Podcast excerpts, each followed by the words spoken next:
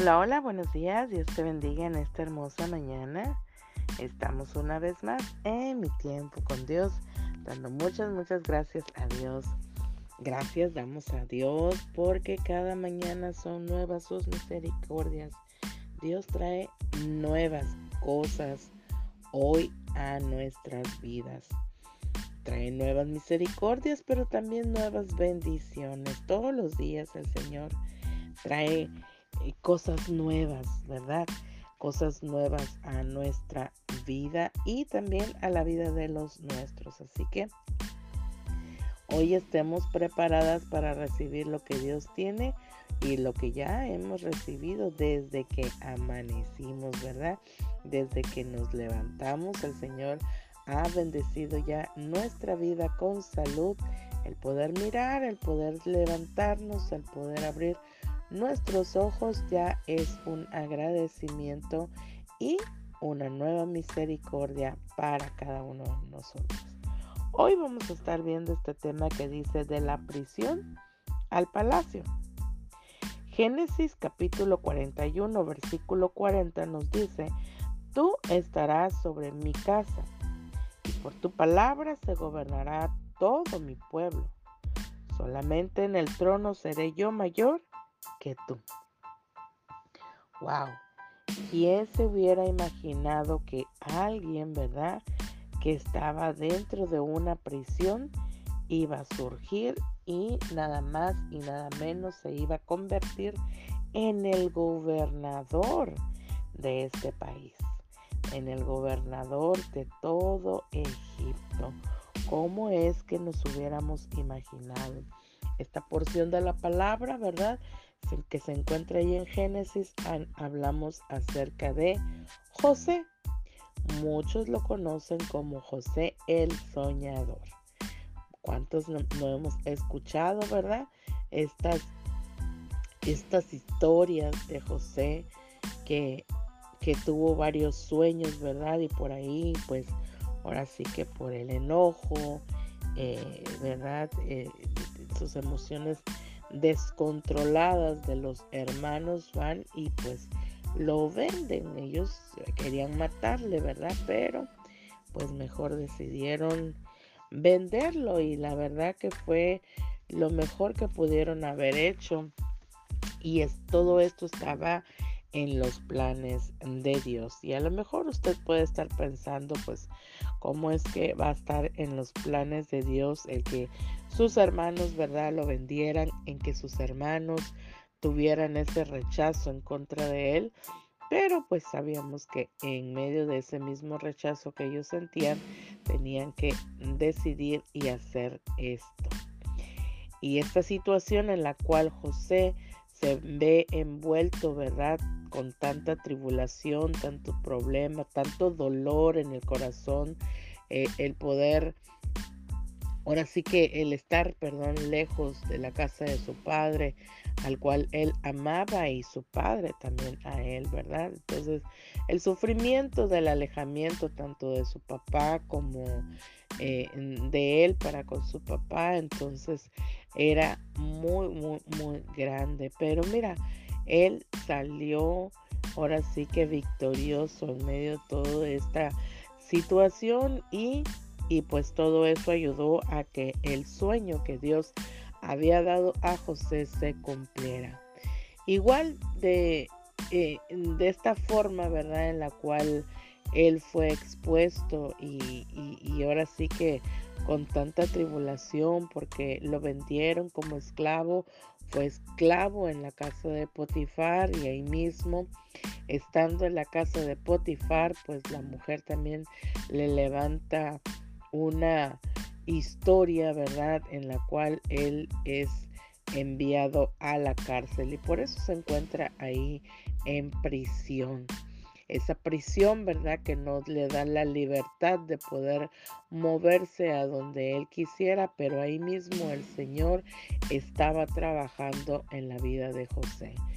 Estaba el Señor formando su carácter, formando eh, tantas cosas en la vida de José, ¿verdad? Y por eso es que él, ahí aún en medio de la cárcel, él había hallado gracia, ante los ojos de Dios y también ante los ojos del carcelero y él era el que le ayudaba al carcelero a varias cosas. Y después de varios años de estar en la cárcel vino, ¿verdad? El momento en el que él interpreta sueños al, al panadero y al copero que estaban ahí en, el trono, ¿verdad? En el reino. Y eh, los dos sueños, ¿verdad? Que interpreta, los dos se cumplen a cabalidad, ¿no? Y entonces después eh, José le dice, ¿verdad? Al copero que se recuerde de él para que él pueda tener eh, su libertad, ¿verdad? En, en el de esa prisión, pero dice la Biblia que el copero se olvida, sino que pasaron otros años para que el copero abriera su boca y dijera que José interpretaba sueños, ya que Faraón había tenido uno en el que no sabía, no tenía ni pie ni cabeza de cómo resolver este sueño. Así que mandan a llamar a José y los sueños los interpreta a cabalidad y el gobernador lo hace, eh, perdón, el faraón lo hace gobernador de Egipto. Así que su, al final, ¿verdad? La victoria de, de, José fue grande, fue victoriosa, ya que iba a venir la hambruna, ¿verdad? Eh, el sueño de Faraón consistía en siete vacas flacas y siete vacas, perdón, primero siete vacas gordas y después siete vacas flacas.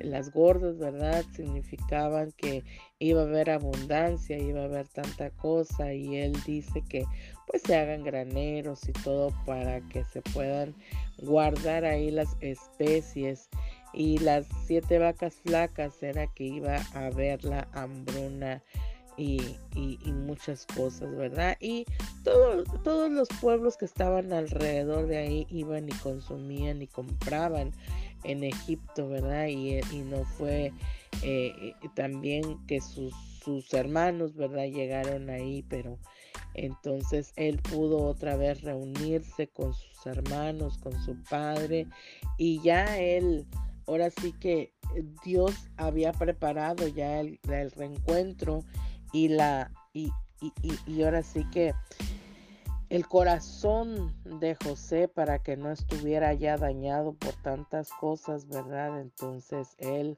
perdona a sus hermanos y los vuelve a admitir. Entonces, eh, e, esta cárcel, ¿verdad? En la cual eh, él estuvo, lo ayudó a crecer, lo ayudó, ¿verdad? A, a madurar y que su carácter, ¿verdad? Fuera controlado, porque si él hubiera visto a lo mejor a sus hermanos en un determinado tiempo en el cual Dios no hubiera hecho el proceso de cambiar y transformar su mente y su corazón, tal vez hubiera pasado muchas cosas, ¿verdad? El resentimiento y los odios pues no son buenos augurios para nadie, ¿verdad? Así que eh, Dios primeramente trabajó en el corazón tanto de los hermanos como de, de José, porque pues José para perdonar por lo que ellos habían hecho y en los hermanos pues ahora sí que perdonarse la culpa por la cual como se sentían por haber vendido y hecho con su hermano y mirar el dolor con que su padre se encontraba. Así que ambos y, ambas partes estaban en prisiones, ¿verdad?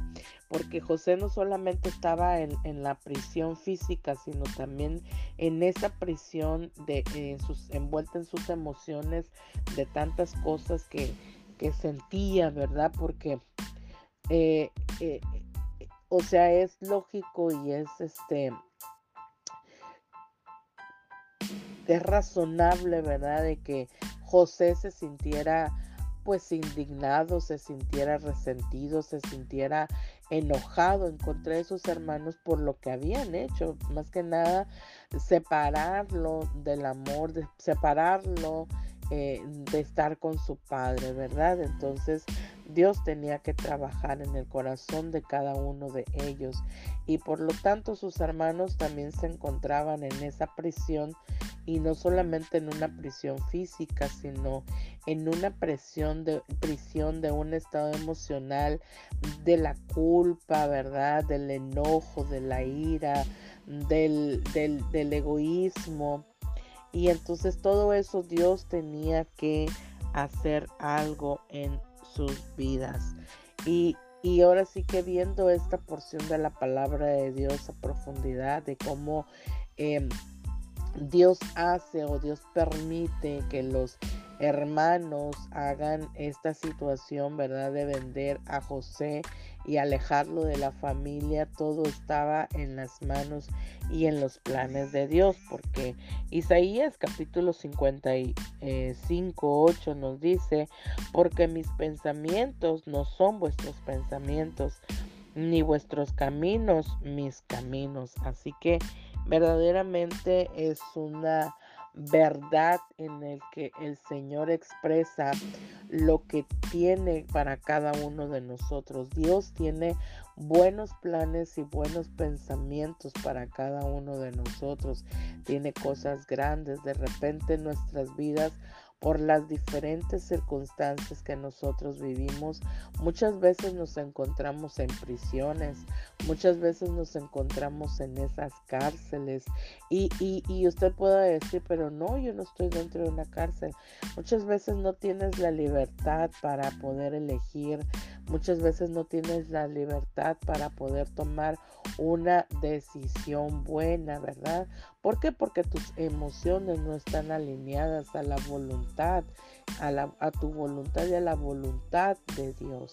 Entonces de repente pues se cometen tantas tonterías, ¿verdad? Y tantas decisiones equivocadas que eh, luego para salir de ellas entonces necesitamos de nuestro abogado, ¿verdad? Porque nos encontramos en una cárcel, en la cárcel de inseguridades, en la cárcel de temores, en la cárcel de odios, en la cárcel de resentimientos, en la cárcel de no pedir perdón, en la cárcel de, de dolor, en la cárcel de resentimientos, bueno, un montón de cosas, ¿verdad? Que marcan nuestras emociones y todo eso, déjame decirte que te puede llevar a una cárcel sin que tú te des cuenta de que no tienes la libertad porque tu voluntad y tus emociones están en descontrol. Así que Aquí, ¿verdad? La palabra de Dios nos enseña que no solamente hay una cárcel físicamente, sino que está esa cárcel, ¿verdad? De nuestras emociones, que nosotros muchas veces, ¿verdad? Permitimos eh, estar, que nosotras mismas eh, eh, permitimos que nos sucedan este tipo de situaciones, pero el Señor está aquí para bendecirnos. El Señor quiere mostrar, ¿verdad?, los caminos que Él tiene para nosotros. Por eso dice que nuestros caminos no son los caminos que, o sea, lo que nosotros hemos pensado, lo que nosotros hemos decidido muchas veces no van de acuerdo a, ahora sí que a la voluntad de Dios para esos caminos que nosotros tenemos que ir. Así que el Señor, ¿verdad? Está ahí para bendecirnos en todo tiempo. Aún, aún, ¿verdad? Aún en, las decisiones malas que nosotros tomamos, el Señor está ahí para, ahora sí, para, para informarnos o para decirnos que la decisión que hemos tomado no ha sido la correcta y está ahí para ayudarnos. Claro que la consecuencia de nuestra decisión cada uno de nosotros la, la lleva, pero Dios está para ayudarnos y poder nosotros continuar. Así que Dios tiene un plan perfecto para ti, para mí, a, nuestras vidas. Dios siempre tiene cosas buenas, tiene buenos planes, planes de bien y no de calamidad, dice su palabra. El Señor, ¿verdad? Tiene, ha preparado, ¿verdad? Cosas buenas. Así que lo mejor que tú y yo podamos hacer es decidir hacer lo correcto, decidir hacer conforme a la voluntad perfecta de Dios y que nuestras emociones estén alineadas a la voluntad para que nuestra voluntad se alinee a la voluntad del Padre. Así que hoy el consejo de parte de Dios para nuestras vidas es que Él, que Dios tiene un plan de salvación para cada uno de nuestras vidas y que el Señor está ahí en todo momento, en todo, en todo tiempo, en que el Señor nos guiará para darnos una salida correcta a donde tenemos que ir y lo que tenemos que hacer. Así que hoy el Señor te dice que Él está contigo, que Él tiene buenos planes para tu vida y que sus caminos siempre van a ser buenos y perfectos. Así que hoy quiero bendecir tu vida y orar y clamar al Señor que te bendiga, que bendiga todo lo que tú hagas, que en el nombre de Jesús cualquier decisión que necesites tomar sea la buena, agradable y perfecta que venga de parte de Dios a tu vida. En el nombre de Jesús. Amén y nos vemos mañana en Mi Tiempo con Dios. Bendiciones.